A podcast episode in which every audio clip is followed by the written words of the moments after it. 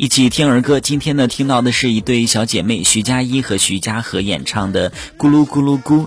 听到这个名字的话，你是不是感觉肚子咕噜咕噜响，有点饿了呢？这首歌曲呢，就是关于吃的一首歌曲。歌词当中呢，有很多关于好吃的食物，听起来真的让人流口水。姐妹俩呢，一唱一和，让人听起来真的忍不住想多吃两碗。这首歌曲呢，其实还有另外一个版本，就是贾佩青和袁子飞演唱的《小蛮腰》，是一部动画片的宣传曲。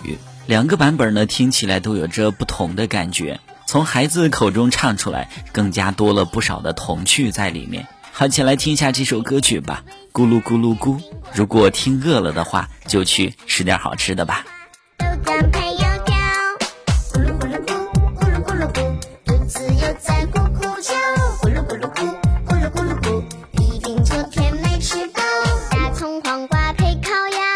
秋月并肩桂花，酸甜苦辣都不怕，天生美食家。